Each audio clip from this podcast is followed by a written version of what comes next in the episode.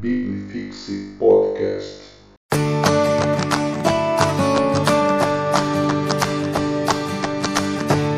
Fala galera, esse aqui é o Religare, sua devocional semanal da Liga Teológica. E nós estamos nessa série de filmes de ficção científica e o filme de hoje é Os Caça-Fantasmas. Sim, filme de ficção científica que mistura fantasia, comédia, ação. Filme excelente de 1984 que você tem ali um elenco cheio de estrelas, incluindo Bill Murray e a Sigourney Weaver. E ali você tem toda uma trama, né, onde um grupo de amigos ali que tem algo em comum. Eles são parapsicólogos, eles se reúnem e desenvolvem uma tecnologia que visa capturar espíritos que estão aí espalhados pelos lugares, pelas casas mal assombradas ali na cidade de Nova York. Esse filme foi um sucesso de bilheteria e até hoje é um filme aí relembrado. Estão inclusive produzindo sequências diretas desse filme aí. Então vai vir muita coisa boa ainda nesse sentido.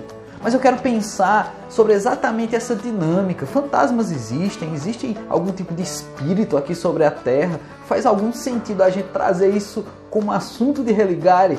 E faz sim faz total sentido, porque nesse filme, a, nessa dinâmica de buscar esses fantasmas, de ser contratados para esse tipo de serviço, eles vão perceber que está muito além das forças e dos poderes que eles criaram para capturar isso.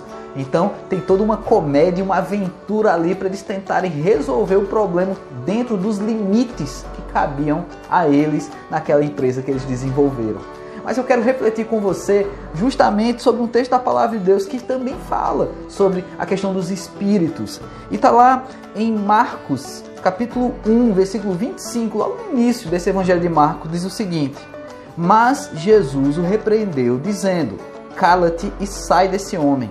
Então o espírito imundo, agitando violentamente e bradando em alta voz, saiu dele. Todos se admiraram a ponto de perguntar entre si: que vem a ser isso? Uma nova doutrina? Com autoridade ele ordena os espíritos imundos e eles obedecem, não é? Então você tem aqui uma dentre outras cenas em que Jesus é colocado frente a frente a uma pessoa que está ali com espírito, uma possessão espiritual demoníaca naquela figura, naquele homem. E aí Jesus colocando-se frente a frente, ele tem poder para ordenar e aquele espírito sai.